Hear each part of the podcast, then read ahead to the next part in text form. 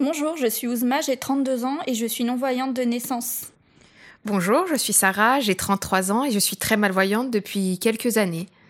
Bonjour, je suis Christelle, j'ai 42 ans, je suis conseillère en images et bénévole de l'association Un regard pour toi. Nous, allons partager avec vous nos astuces maquillage.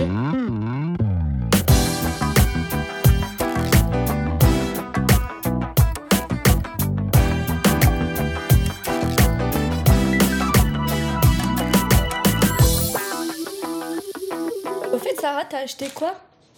Alors en premier, regarde, j'ai pris un mascara. La tige est courte et la brosse, elle est super fine. Ah, c'est super ça. Il paraît que c'est le mieux pour dépasser le moins possible. Tu tu t'en sers comment? Alors tu vois, la brosse, je l'essuie sur le haut du tube pour enlever bien tout l'excédent de produit et tout. Ensuite, je mets mon index sur le coin externe de l'œil et j'étire un peu mon œil. Comme ça, tu vois, ma frange de cils, elle est bien, euh, elle est bien alignée et mon œil est bien fixé. Il bouge plus du tout. Et après, je brosse de base en haut euh, les cils. Moi, je fais pas tout à fait comme toi. Je garde le regard fixe et l'œil bien ouvert pour bien sentir le contact de la brosse avec mes cils. Bon, en tout cas, ce qui est sûr, c'est qu'on passe toutes les deux un coup de lingette sur la paupière mobile et au niveau du coin du nez pour éviter tous tous les dépôts euh, qu'il pourrait y avoir. Sarah a de grands yeux et de longs cils, alors qu'Ousma a un œil plus petit, frangé de cils courts, moins accessible.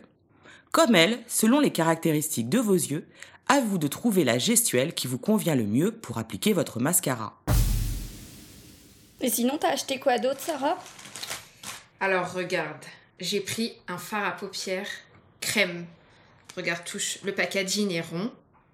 Et pour l'utiliser, je caresse deux fois la matière avec mon index et je tapote sur l'ensemble de ma paupière mobile. Bon, évidemment, je vais pas monter euh, haut, je reste vraiment sur la paupière mobile, jamais jusqu'au sourcil par exemple, tu vois. Et tu l'as pris en quelle couleur? Mais je l'ai pris en doré parce que comme j'ai la peau mate, apparemment c'est une couleur qui va bien. Oh, il est trop beau. Tu me le prêteras? J'aimerais bien l'essayer. En plus, j'en ai jamais utilisé des comme ça. Mais tu utilises quoi? Alors moi j'utilise deux types de crayons. Il y a le crayon fin qui me permet de faire une ligne au ras des cils, soit je le garde comme ça pour l'intensité, soit je l'estompe avec le doigt pour un effet flouté. Hmm, Ça doit te faire un œil de biche. Grave.